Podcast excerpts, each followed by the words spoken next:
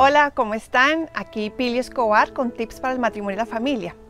Antes de seguir con el tema de las virtudes tan importante que hemos visto en los últimos videos, me parece trascendental hablar de un tema que para mí es muy personal y muy importante en la crianza de los hijos, y es que los papás no nos apropiemos de los éxitos y los fracasos de nuestros hijos.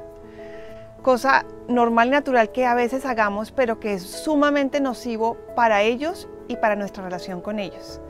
No quiere decir que no nos pongamos felices por sus logros y que nos entristezcamos por sus fracasos, pues los amamos. Pero es muy distinto eso a que colguemos nuestra felicidad y nuestro orgullo en ellos. Eso es un peso muy pesado que llevar para nuestros hijos. Nuestra felicidad no puede depender de los éxitos de nuestros hijos y no podemos sentirnos frustrados y decepcionados por sus fracasos. Es normal que nuestros hijos quieran agradarnos y quieran impresionarnos y qué maravilla, los podemos aplaudir. Pero así como aplaudimos al hijo que sacó todo excelente en un examen, hizo su mejor esfuerzo, igualmente debemos aplaudir al hijo que hizo su mejor esfuerzo y sacó todo raspando. Porque si hizo lo que más pudo, eso es lo que debemos aplaudir. ¿Y a dónde voy? Hoy en día en la sociedad se valora mucho los logros, la sociedad de los logros, lo que tú haces. Y debemos buscar que nuestros hijos sean valorados y los valoremos empezando por nosotros, por quienes son. Personas buenas, trabajadoras, queridos, obedientes, fomentar quienes son y no tanto lo que logren. Lo que logren es un resultado de eso, ¿no? Porque en el colegio, en las universidades, en el trabajo fomentan mucho tus logros. Pero pues, ¿qué pasa con el que no logra tanto? ¿O qué pasa que por el que tiene algún tipo de deficiencia o dificultad? No.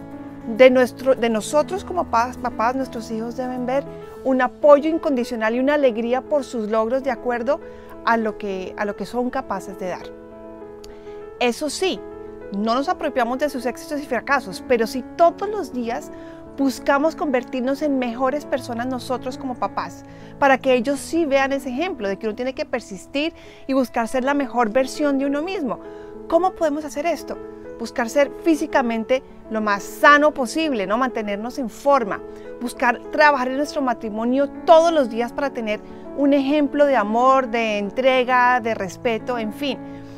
Buscar también sanar nuestras heridas del pasado.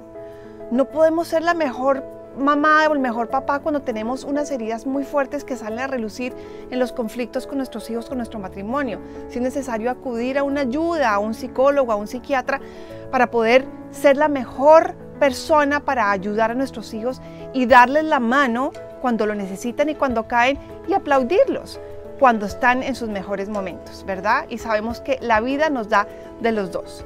Entonces, de nuevo, esta es una invitación para que seamos nosotros ese espejo donde los niños pueden ver sus éxitos y sus fracasos, pero que no sientan que serán más amados si son más exitosos y menos amados si no lo son, sino que el amor es incondicional a lo que logren, es por quienes son.